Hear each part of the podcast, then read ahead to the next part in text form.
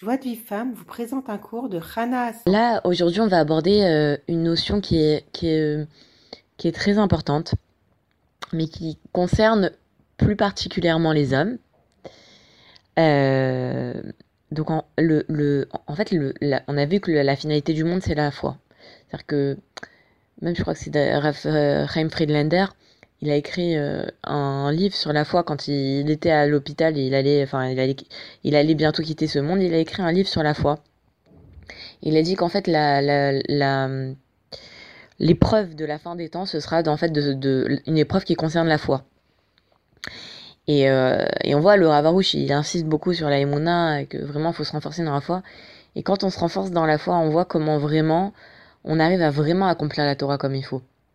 Parce que parce que voilà, euh, quand quelqu'un nous fait du mal, euh, quand euh, on perd de l'argent, on ne trouve pas, on trouve pas de travail, on n'arrive pas à se marier, dans, toutes les épreuves qui nous concernent, bah, la foi, c'est, vraiment ce qui va nous permettre de surmonter l'épreuve et de vraiment de pas tomber dans des, fautes qui peuvent être très graves.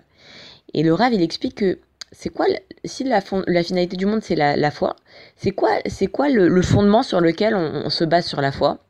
En fait, il dit c'est pour la, protection de la, protection de l'alliance, de l'alliance, pardon. C'est tout ce qui concerne les mœurs. Donc effectivement, tout ce qui concerne la protection de l'alliance, alors c'est chez les hommes, ça va être de protéger leur regard. C'est-à-dire que les hommes, ils vont faire attention à pas voir des choses qu'ils n'ont pas le droit de voir. Et les femmes, elles vont faire attention à être pudiques. Et, euh, on voit en fait dans la Torah que nos, ancêtres, eh ben, c'est grâce à la, au fait qu'ils ont protégé leur alliance qu'ils ont réussi à surmonter leurs épreuves. Par exemple, Avram Avinu, il a, il a gagné contre la guerre contre Nimrod. Et c'est pourquoi? C'est grâce, grâce au fait qu'il il a protégé son alliance. Pareil, Yaakov. On voit qu'Yaakov, il a, il a eu une grande épreuve avec Lavan. Que Lavan, il l'a trompé.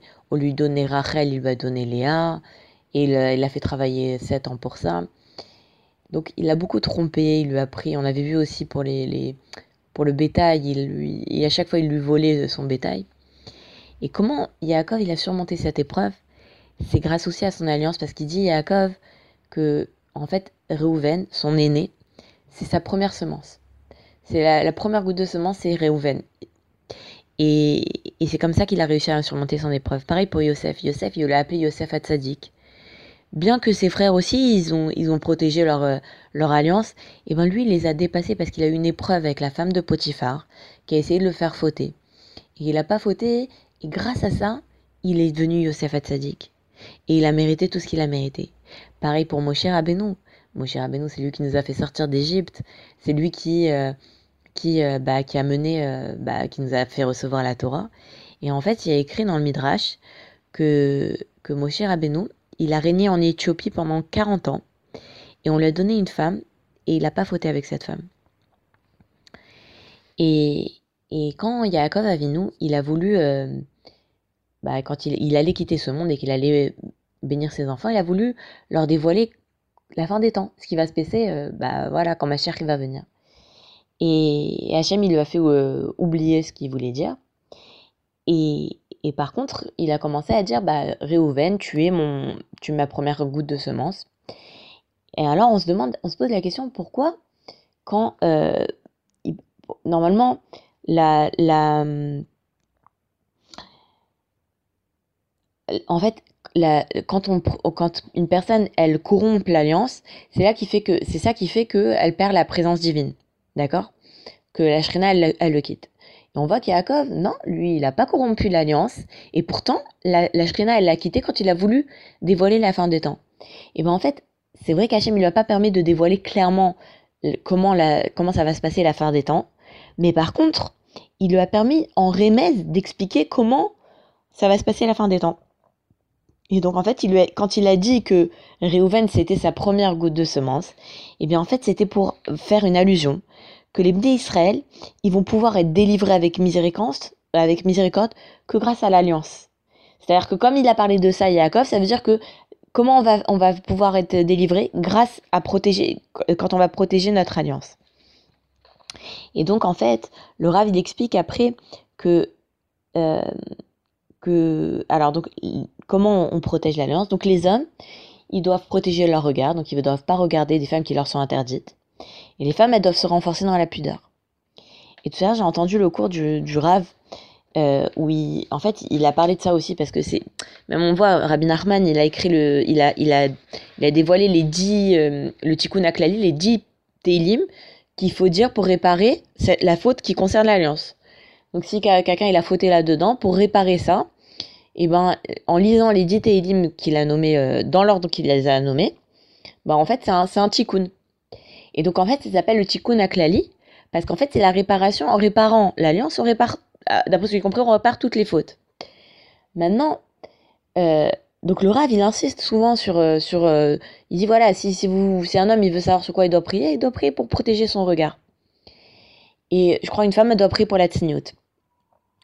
Et donc, j'ai écouté le cours qu'il a donné euh, la semaine dernière, euh, mercredi soir dernier à Jérusalem, le Rav.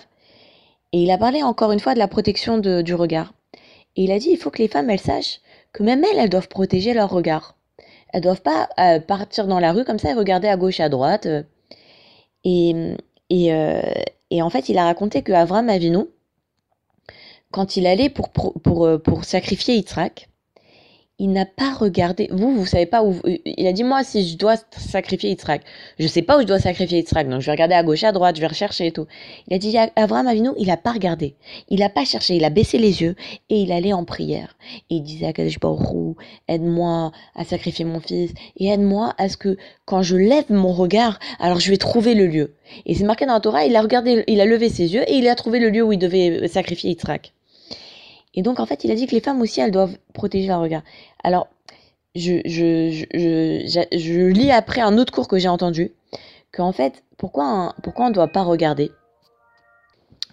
Pourquoi on ne doit pas regarder? Parce que... Donc, on doit protéger notre regard. Euh, pourquoi? Parce que, regardez, il disait, euh, c'est Rav Serror, il dit, imagine, tu es dans la queue de, euh, du supermarché, il y a quelqu'un qui te double.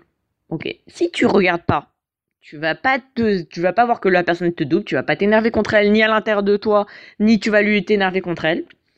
Si par exemple tu vois que ta copine elle arrive avec, euh, enfin tu, tu, tu, tu regardes partout et tout, et puis tu vois ta copine elle arrive avec une nouvelle Ferrari, une nouvelle voiture, avec une super belle, euh, je sais pas, euh, elle a une super belle, n'importe quoi. Si tu regardes, tu vas être jalouse. Mais si tu vois pas, tu fermes les yeux, tu, tu, enfin pas tu fermes les yeux, tu regardes par terre, tu regardes pas, t'es pas jalouse. Donc ça veut dire que la protection du regard, c'est pas forcément lié aux, mœurs. C'est aussi le fait de pas convoiter. C'est, écrit dans, c'est, il le dit, le Rav dit, c'est un des dix commandements.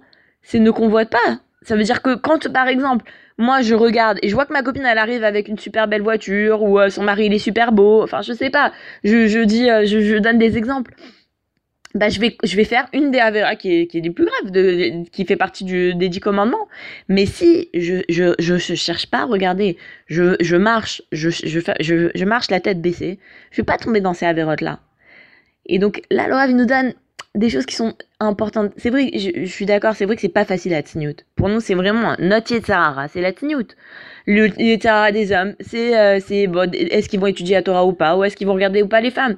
C'est notre Yetzara. Donc si plus le Yetzara il est fort, plus c'est là qu'on doit travailler. Et le Rav, il insiste là-dessus. Il dit faites attention les hommes à, protéger votre alliance, les femmes à être pudiques. Mais nous aussi, nous les femmes, on doit pas regarder partout pour pas être pour pas convoiter. Et c'est vrai que nous très souvent, euh, notre copine elle a, euh, je sais pas, son mari lui a offert euh, un voyage, elle a une très belle bague de fiançailles, elle a des beaux bijoux si on s'amuse à regarder tout ça, c'est sûr qu'on va tomber dans, des, fautes comme la jalousie. Dans...